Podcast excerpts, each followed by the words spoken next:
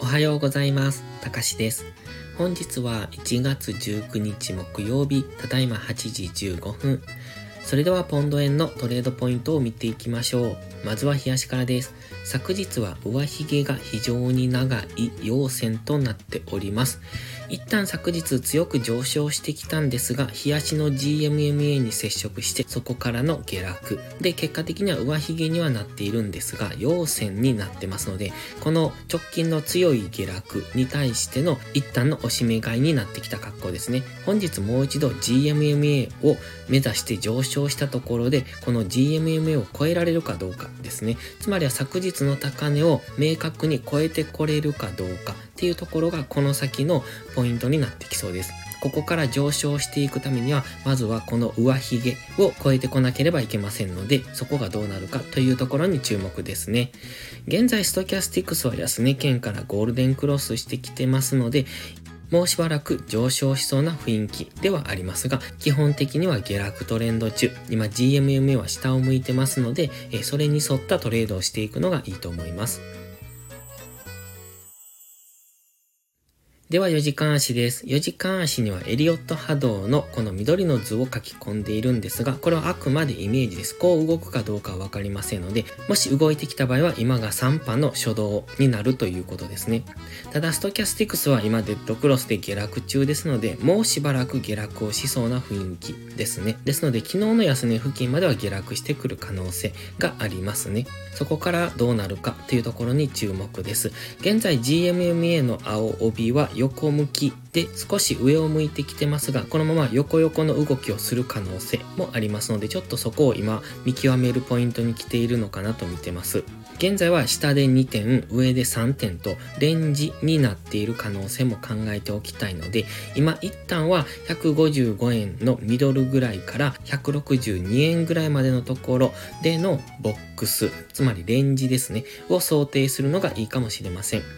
ただ GMMA が今少し上を向きかけてきてますので、その GMMA の青帯にサポートされるのであれば、昨日高値をもう一度目指すかもしれないですし、GMMA を下抜けてくれば先ほど言いましたレンジでの動きになると考えます。現在は1月13日の安値から昨日の高値に引いたフィボナッチリトレースメントの50%付近まで戻してきてます。昨日一旦強く上昇して直近の高値を超えてきたんですよね。ですが、そこから結構大きめに戻してますので、今この50%付近でサポートされるのかどうか。もう一段下落するとすると61.8%、157.889、157.9付近ですね。その辺付近まででサポートされるのであれば、もう一度昨日の高値を目指して上昇すると考えますが、157.9付近を下抜けてくると、再び直近の安値を目指して下落。そうするとレンジになってくるような動きになっていくと考えられます。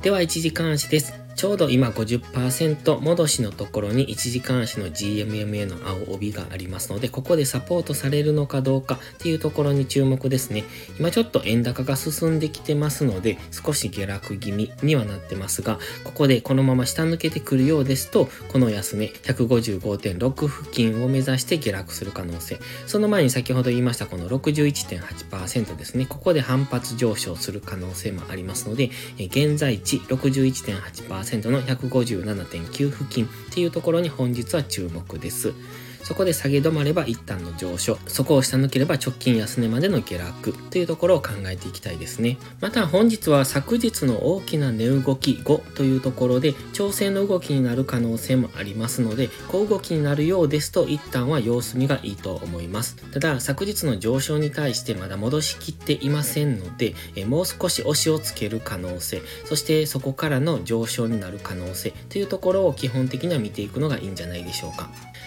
それでは本日は以上です。この動画がわかりやすいと思ったら応援をお願いします。皆さんの応援がより多くの初心者の方へこの動画をお届けすることにつながります。そして最後にお知らせです。YouTube のメンバーシップでは初心者の方が少しでもスキルアップできるような丁寧な解説動画を毎週1本更新しています。トレードでの基礎が学べるメンバーシップにご興味があれば一度お試しください。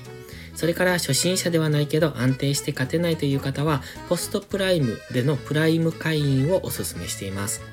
こちらは2週間の無料期間がありますので、その期間をご利用いただき、自分に合うかどうかを検証していただくのがいいと思います。まずは行動しないと何も始まりませんので、無料期間を上手にご活用ください。詳細は概要欄にあります。また iPhone や iPad の YouTube アプリにはメンバーシップボタンが表示されない場合がありますので Safari などのブラウザーから YouTube にログインしてからお申し込みをお願いします。